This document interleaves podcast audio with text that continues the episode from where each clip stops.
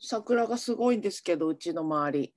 あの、八重桜なんで、遅咲きなんですよ。あー遅いんだそうそうそう。それを知ってか知らぬかね、うん。我らが、我らがってここでくくっちゃいけないんだけど、あいいですよ。我らが和清さんがね、あ数時間前、多分2、3時間前だと思うんですけど、あ。うちの前のあの通りの桜の写真をね、アップされてまして、ツイッターに。うん。えあ？と思って、あの見、見覚えのある信用金庫だなと思って、最初。で、見てたら、あうちの前にいたじゃんと思って、あの、たまたま出先から乾電池買って帰ってくる、あの、流れで、まだまだ、あの、見頃なサザエさんの町の八重桜ですって言ってアップしてて。ねあの人だからほらそのサーティーズがさうん。桜島近いから、はい。結構明るいんじゃないの？その周りに。そう、なんか、うん。いるんだろうね、ちょろちょろ。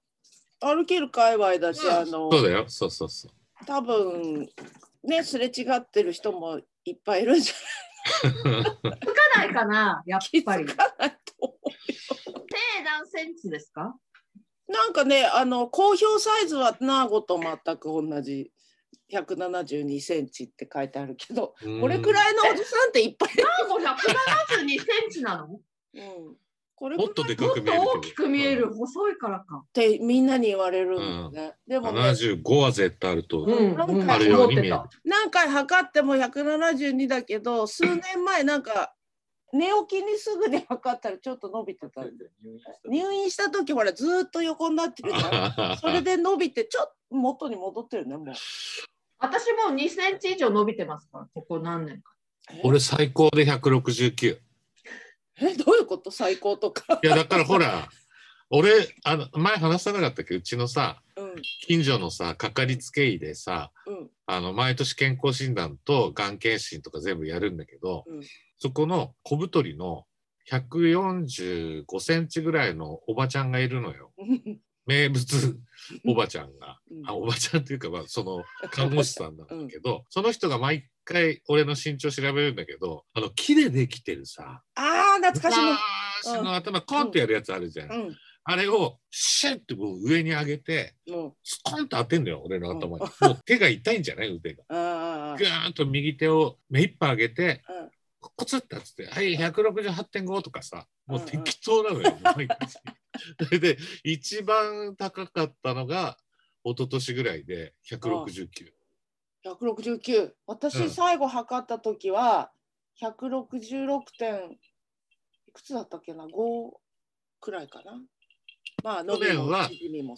168.22とか。ああ なんかちょっとずつちょっとずついつも違うのよ毎年。あれ適度だってさ、うん。湿気でさ木が縮んだり伸びたりするでしょ。あの私が測った時はあの最新の自動のやつ。いいな俺それで測ってないもん、びっくりした自動のやつすごいね勝手に。いいね。うんそう。中学3年が、うん。そのなんつうの一番最後に公式で身長を測った時だから。それが166だったんだね。うん。170の夢っていうのがさああ男の子にあっうんうんてさ、うん。それで諦めたもんねやっぱりね。私の夢は161だった。あ随分夢っていうのは夢ってこう上を見る夢じゃなくてもうここで止まってっていう夢があそういうこと。161だった、うん、もう163になった時にああもう私の人生はこっちじゃなくてあっちだってなっちゃった。その3が欲しかったな。うんああげたかったな、うちのおばあちゃんがさ、うん10人兄弟ぐらいの末っ子だったんだけど、ううんちのばあちゃん雪江そのすぐ上のお姉ちゃんがいるね菊江ちゃんっていう、あまあ、雪降ってる時に生まれた人と菊咲いてる時に生まれた、はいはい。そうなんだわかりやすく。その2人がすっごい仲良くてちっちゃくて140あるかないかな 2い人それいいなその物語、でいっつも一緒にいたんうん。だ生きてるうちはもうずっと菊ちゃん雪江ちゃんっつってさうん。ずーっといっつもうちか菊江さんのところに遊びに行っててさ姉妹すごい仲良くてさでも一つだけ違うところがあってさ体型で、うん。菊江さんが手が長いの。へえで、おばあちゃんなんで菊江さんとあんな手長いのって言ったら、いや、菊江ちゃんはねって私もそうだけど、ちっちゃいから、毎日、あの、学校の鉄棒にぶら下がってたら、背伸びないで手伸びたんだ。だから伸びるんだよ。そうだ引っ張るシステム 正しいんだでもなんかほら、昔さ、ぶら下がり健康法とか言ってさ身長が高くなるとか。あったあれは違う。当時からうちのばあちゃんが言ってて。そうかあれ腕は手伸びるんじゃなくて、手が伸びる。よくねあの近所の友達ん家とかあの行くとね置いてありましたよね。であの何年後かにあれあの洗濯干してなんかそうみんな干してあって大体あれね。下に荷物なんか段ボール箱かなんか置いてだけどさうん、健康にはいいと思うよ。やっぱ背伸び。うんまあのせ伸ばすからね。気持ち背骨が伸びたり。うんうんうん。へえ。ただその上健さんの菊ちゃん菊江ちゃん？ゆきえちゃんはうん若干横溝精子の匂いがします 申し訳ないけどプンプンするんですけど小梅さん小竹さん的なそのそうだね。ゆきえちゃん菊江ちゃん、ああ、でも明るい姉妹だったよ。いいなちっちゃくてちょこちょこちょこちょこちょこちょこって歩いてさうんなん、か素敵です。なんかほんとお人形みたいだった。うん。ひな人形みたいだっあの覚醒遺伝するっていうじゃないですか、うんえなんかおじいちゃんおばあちゃんから似てるところありますか？た。俺はだからおばあちゃんから音楽の全部教わってるから。あ、そっかそっか。うん。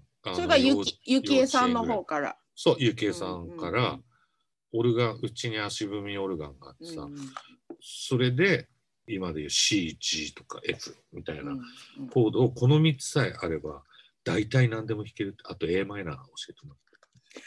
大事なマイナー大って。体全部できる。だけど、これ遺伝かどうかわかんないじゃん。これ教育だったりする。ああ、そうだね、うん最初の経験的な。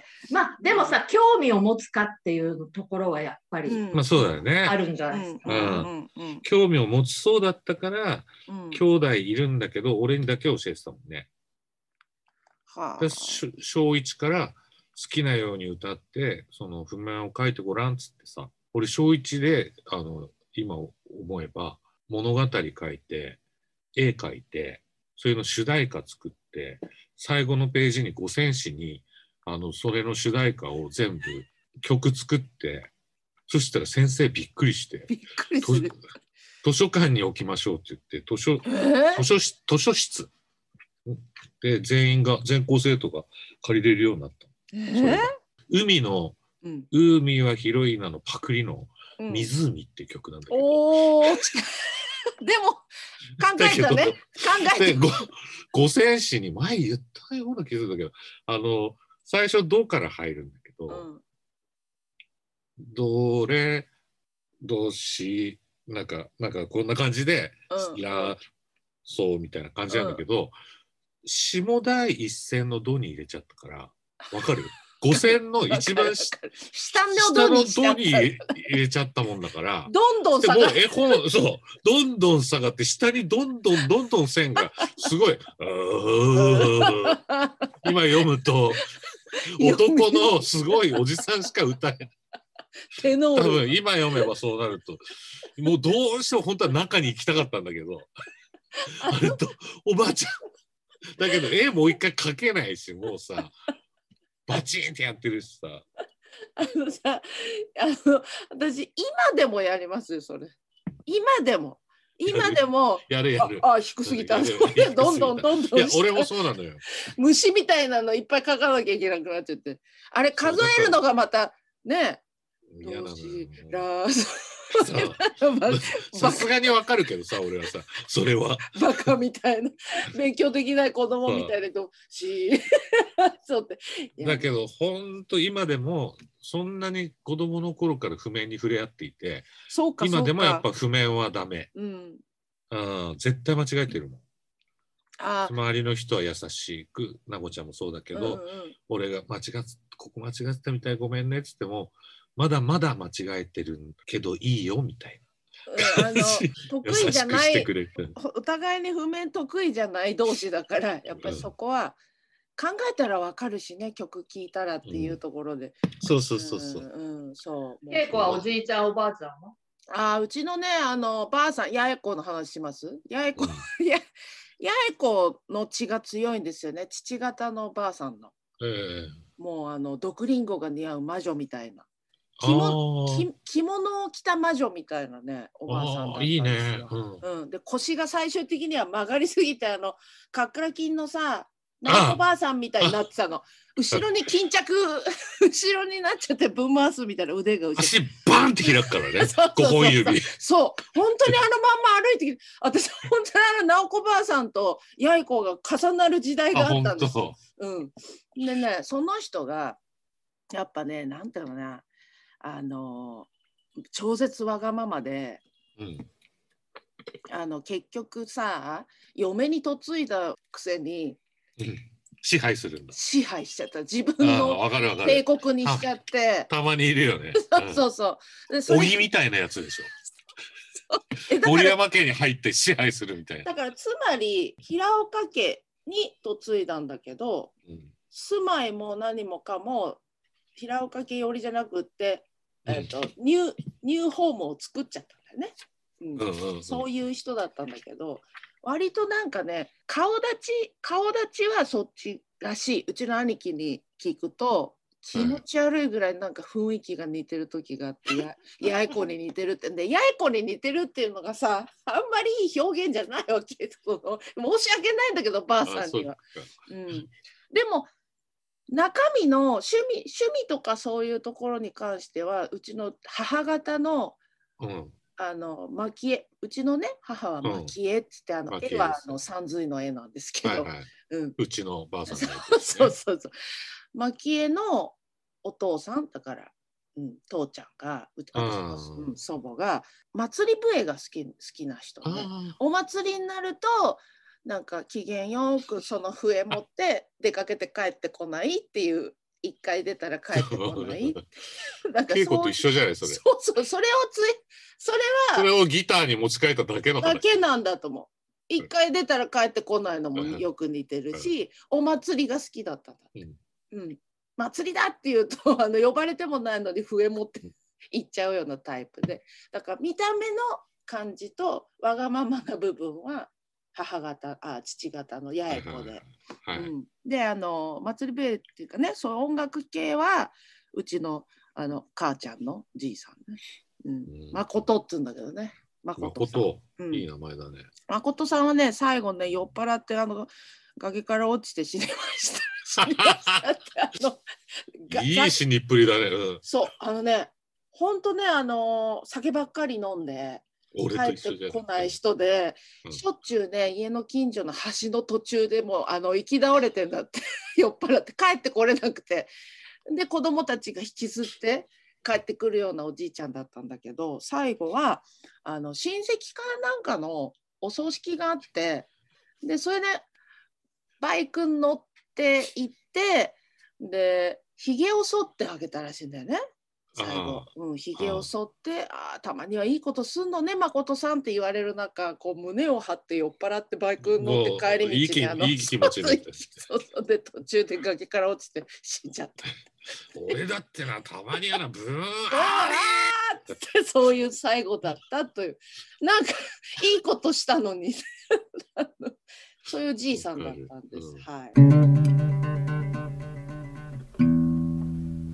広島の応援動画はあの後何か変化は？俺の周りは大騒ぎだよ。本当？そうだよ、俺のお客さんとかは、うん。すごい喜んでるよ。本当に？なんかね、意外にねやった本人のとこまで届いてこないものなのかもしれないですね。特になんかこうああれをやったの平岡さんなんですねみたいなのはなく。ただ単にあの周りの友達が「おー!」って言って驚いてくれはし俺のところになんかその、なんかはえハッシュタグじゃなくて、アットマークでさ、うんうん。あの、なんかツイッターであるじゃない？うんはい。みんなが見える直接メールみたいな。うんうんうん感じでさ、うん。それで結構来てるよ。あら。うん。すごい恵子さんっつすごいじゃん。って、うんうん、よくよく考えたらさ、やっぱすごいよ。まあそうだよね。うん。うん。マスコだってさ、うちのマスコだってさ、ドハツ店の？うん日ハムのはうんまだやってないよ。あそうかちょっとだから早いんだよね。なんか。早い気がした。ちょっと 早いっていうのかね。なんかね、あのーだから普通もうちょっとさ、うんもうちょっと国民的歌手なそうそうそうそうそう国民的だったりなんか本当に明らかに貢献していたりで世良正則。そう自称ちゃんとね公表していたりねもうカープが大好きでも、あ三度の飯よりカープみたいに言ってるわけでもないしなんで私なんだろうっていうところのふわっとしたのが多分見てる人にも伝わってると思うんだけど。だけど、いや、だけど、あ、こういう歌手の人もいるんだってみんな思ってると思うよ。うんうん広島出身で、うんうんそれは絶対いいことだよ。おそうですね。互いにとって。うん、でうんそれ受けカープをうんあんな風に一生懸命歌う日が大人になってさ大きい声で歌う日が来ると思ってないからそうだでね。子供の頃ってさせいぜい1番までですよ歌えるのって。私が担当したところが2番か3番だったんであ、うんこんな歌詞だったのっていうあとあのパートだったんだけどやっぱね難しいんですね。やっぱみんなが知ってる曲をうん。あのもう自分流にやってって言われたんだけど自分流って言われて。もだけど、ふわり変えるとみんな一緒に歌えないからさ。そうそうそうそう。それであの今回はやっぱコロナ禍っていうこともあってリモート収録あの撮影でそれぞれの環境で撮ってくださいってことだったから、うんうん。うんなんかね、へえ。うんその割にはすごいなんか平岡家あの写真綺麗に撮れてたねあれねだからあの家でやったの？いやあのネイバーで。あいつもお世話になってる桜新町ネイバー、ね、にのあそこの河原君って男の子がもうはい。すっごいカープファンなのあそうなんだ。大好きなの広島出身なんだけど真っあ先に連絡ベースの？そうそうロッカトレンチのね、うん。だからもうびっくりしてたでしょ。うん、でもね、うん。彼が言ったのは近づいてきたって言って わかる。なんか俺の周りもなんかだいぶ小泉京子に近づいてきたって言ってるやついるもん。わかる。うん。あのさそうだ君っぺに言わなきゃと思遠ってたざけるけど、うん。思ってたのちょっとちょっとねあの脱線しちゃうんですけどその近づいてきた話であのほら君っぺから教えてもらった YouTuber でねあの肖像雑貨 TV ミリヤマ堂っていうあちょっと初めてここで言うことになるのかなこれ、はい。あのびっくりしてますけど。最初ね君っぺから教えてもらったの。はい。でそれはなんか君っぺがなんかどっかシンパシーっていうか自分を見ているようだこの YouTuber はっつって私に送ってくれてそれ見た瞬間にあ分かる。分かるっていうかっていうことは私このミリヤマって好きかもと思って見てたらどどんどんズボズボハマってっていまだに応援してるんですけど見てるんですけど最近のね動画の中でまミリエちゃんって私呼んでんだけどミリエちゃんが「いやさ今年ほらキョンキョンがさ40周年のコンサートなわけ。私さ今回見送っちゃったの。それすごい後悔してて。夜明けのミュウが好きみたいだね。うん。でそれをいつも気がついたら口ずさんでるんだってことあるごとに。うん。うん、いつもす本当キョンキョン大好きでああ見たかったなーって言ってて。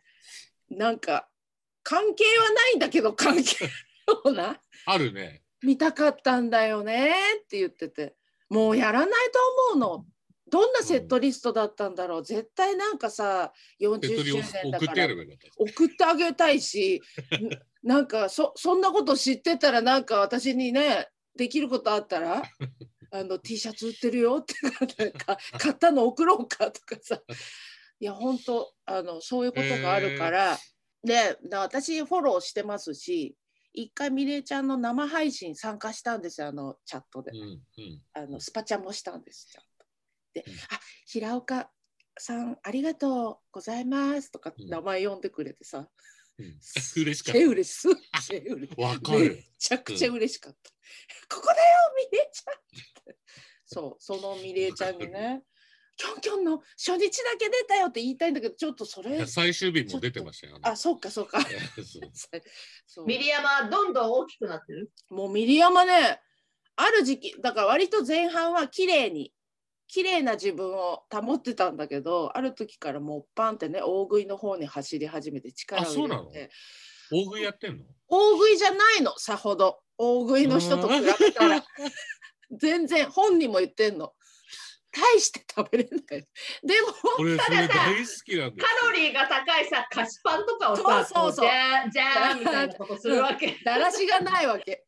それがいいのよ。大好きかもしれない、うん、そうそれをずっとダラダラダラダラさナマズみたいにずっとなんか食べてんだけどもうこのね1年でものすごいでっかくなってきて。太ったでこれがまたいいの。なんか自分のキャラクターをば大解放みたいな感じのでキミッペ、キミッペはさ教えてくれたけど最近見てないんでね。すごいことになってて。すごくおすすめです。この人私やっぱ3日に1回は見ちゃうんでね。頑張ってるから。ミリヤマ堂っつってね。あの少女雑貨ミリヤマ。でそっちはモッパンじゃネーミングないです。うんミリヤマのモッパンミリヤマっていう方も2つチャンネルがあってですね。ああ、うん。まあよくどやるっちも食ってんだけどね、ちょいちょい。へえ。うん、その前俺言った？有吉の「サンデーナイトドリーマー」のさ言ってない。大食い対決やるのよ。はあ。アルピーの酒井と。うん、誰が？その人。有吉が。食べれないでしょ。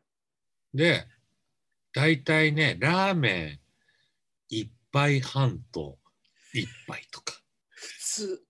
そうコロッケ3個と2個とか普通の食事じゃん、それ。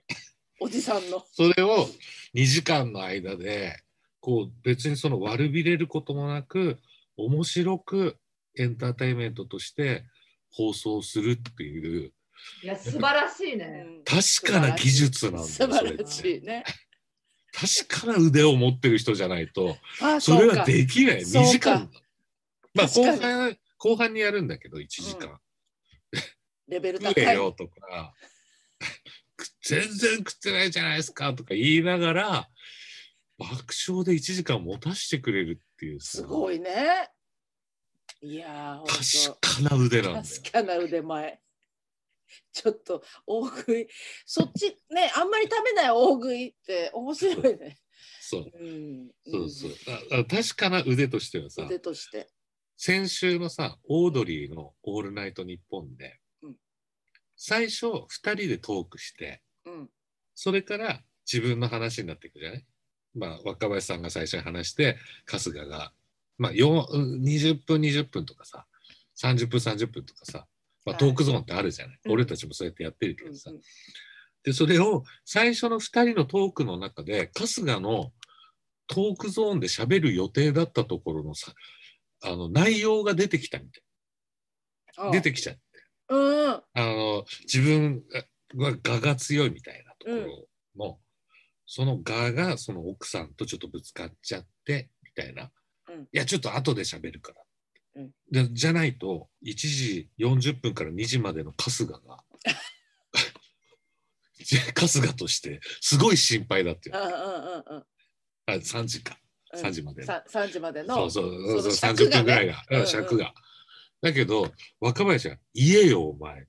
言っておう「今言えよその持ってきた話」って。うん、嫌だって。この話をしたら、俺はもう何も話をすることができなくなってできなくなるんだ。真っ白になるから絶対ダメだっつって。後半から。春日うん、そう春日って結婚する前ってあのわざわざフィリピンパブとかに行ってエピソードトークをするための行動を起こしててさへえ。ネタ集めじゃないけど。そうネタ集めんそう。んでわざわざラーメン屋に行ったりとかやっぱするんだよねああいう人たちってさ。そうか。1週間に1回さ40分ぐらい喋そうだんなきゃいけないね。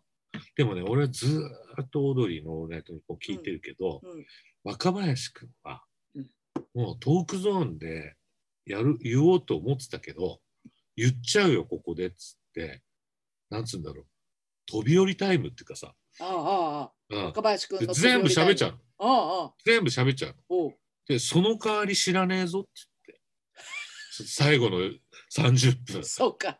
そう先に喋っちゃうからね。そううん。でもね2回ぐらいあってうん。それはやっぱりね口が勝手に喋るから大丈夫だってあ今だと。もうから、うん体が、口が今だって言っちゃうんだ。そう口がその最後の20分ぐらいあ最後。ああ、なるほど。うん、勝手に喋っていってくれるから、すごいね。口が勝手に喋っていってくれる。うん、手が勝手に動いてくれるみたいなね、ミュージシャン。俺さそこで思ったんだけど、うん俺ね口は勝手に喋ってくれるくれる方。うん。うんうん。すごいそのピンチを乗り越えたこともあるんだけどあ手は。全然勝手に喋ってくれない そういうもんかね。全然そういうもんなのかな。全然ベースはうんうん勝手に喋ってくれないんだよね。っていうことはひ一人につき一箇所だけなのかな。勝そう手になんだよ。なんか、動くのはね。う、うんん口が勝手に喋ってくれるみたいなこと言ってて、うんあ、俺何回もそれ言ったことあるの。口が勝手に喋りました。あ稽古だって勝手に喋ってるじゃん。喋ってるよ。そうだね喋ってる。確かに32時間でした先日は32時間でした。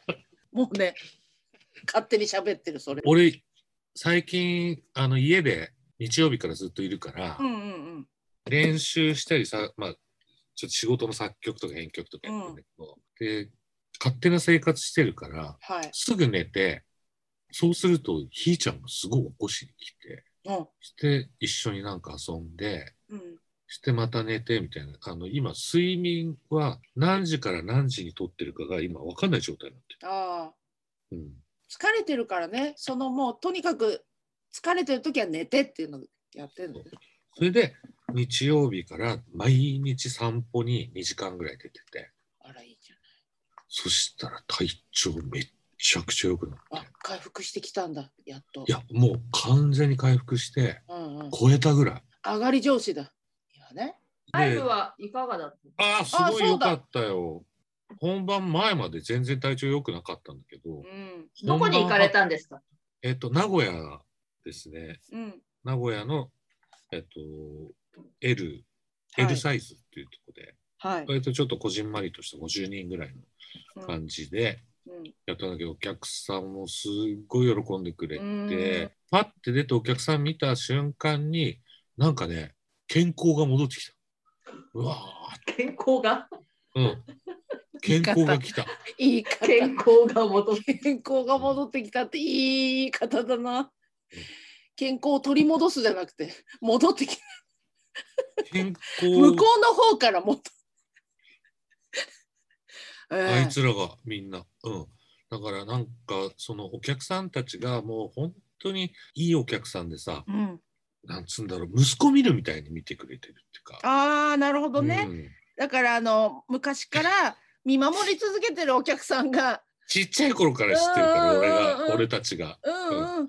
もで、一緒に大きくなってるんだけど。う、うん、いうん。やでもやっぱあの女性あよかった、生きてて、みたいな。ね、特に女性のお客さんっていうのが母性がねうん。うん働くから、うん、うんうん。そう、教一さんと行くときは、うん。90%ぐらい女性なんですよ。ああ僕ら女性にすごくい人気やねがうん人気があったんで。あった。すごい今ねお伝えしたいけど独特なニヤニヤ顔されてますよ今。ものすごいニヤニヤして。いやでも俺でも今日散歩、うん、そう、今日散歩してる時にそのことを思い出してて、なんか昔女性に人気あったよな、みたいな。キャーって言われて新宿駅で囲まれたりとか。うん、何だったんだろうなと思って。いや人気があったんですよ女性に。あったんですよ。ね。そうですよ、それはもうあの人気商で売ですか？らそうその女性たちが今おお母さんを少し卒業してうん、ちょっとコンサートでも行こうかしらみたいなそうですねてるっていうの、うん、だから和清さんのファンの方々も皆さんそんな感じですよ。そう。いや本当ねそうですよ。母性ですねお客様はね本当。うん、いや本当にありがたくて、長期の緊張があったから5ヶ月間のその小泉さんのツアーの緊張っていうかなんか頑張って頑張ってみたいなちょっとぽっかり感があったんだろうね。そうだろうね。それでなんか汗吹き出してうんなんか自分が今どこ見てるのか分かんないみたいな感じになっちゃった。うんうんうんうん1週間ぐらいね。うんだけどなんかその自分のバンドというかそういうののライブやることで取り戻せたっていうか、うん。うん